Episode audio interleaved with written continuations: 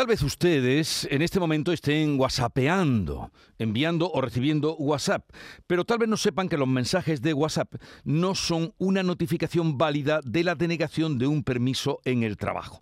El Tribunal Superior de Justicia de Andalucía da la razón a un funcionario de prisiones de Almería al que negaron un descanso a través de la APP. Vamos a consultar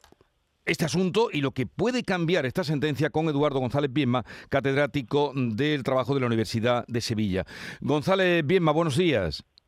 Hola, buenos días, Jesús. ¿Qué lectura hace de esta sentencia? ¿Qué le parece esta decisión del Tribunal Superior de Justicia de que una notificación no es válida de la denegación de un permiso eh, por WhatsApp?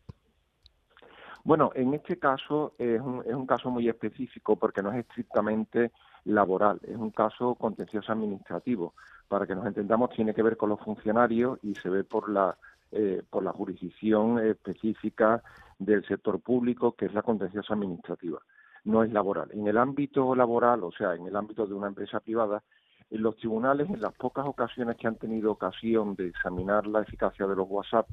pues entonces eh, se, la han, se la han dado. Es decir, mientras que se ha comprobado que la empresa lo ha recibido o que el trabajador lo ha recibido, es una manera legítima de transmitir una orden y de comunicarse con la empresa. De hecho, hay un caso muy célebre de un directivo que dimitió por WhatsApp, se ve que después lo habló con la familia, lo pensó y tal, y lo rectificó en persona y sin embargo el tribunal llegó a decir, el Tribunal Superior de Justicia, la sala de lo social, no de lo contencioso, llegó a decir que, bueno, una vez que había ya manifestado que, iba a dimitir, que ya renunciaba al trabajo, el haber, el haber revocado de palabra eso no era, no era eficaz.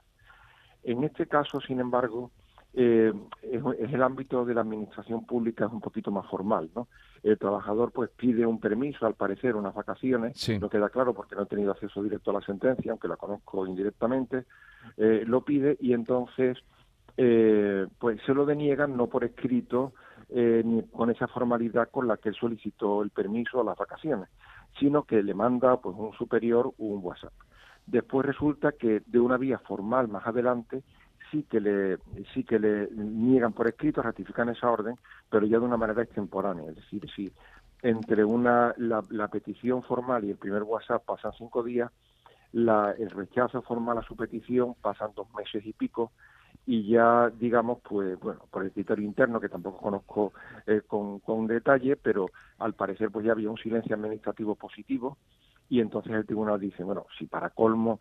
le contestas por escrito entonces tú mismo estás reconociendo que el WhatsApp eh, no le daba la en fin no, no entendías que fuera una cosa definitiva no o sea es un caso muy singular que en el ámbito público y administrativo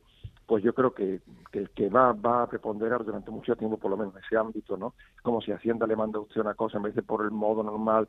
de, de notificar la administración, pues le manda un WhatsApp a un funcionario de Hacienda. Eso, bueno, pues eh, tiene una cierta lógica que el tribunal diga, hombre, eso no es una manera válida de notificar la administración. Pero eso entonces solo afectaría a los trabajadores de la administración, no al resto de trabajadores, por lo que usted explica.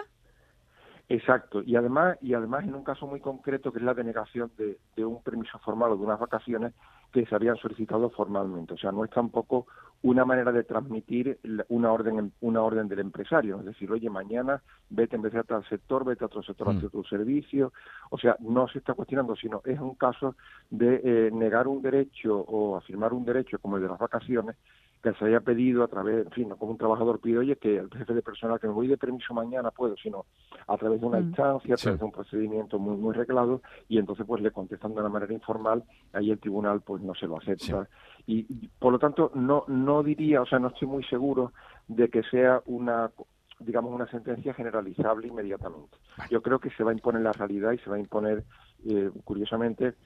quizás la tendencia que ya estaba, que era dar validez a comunicaciones empresa-trabajador, pues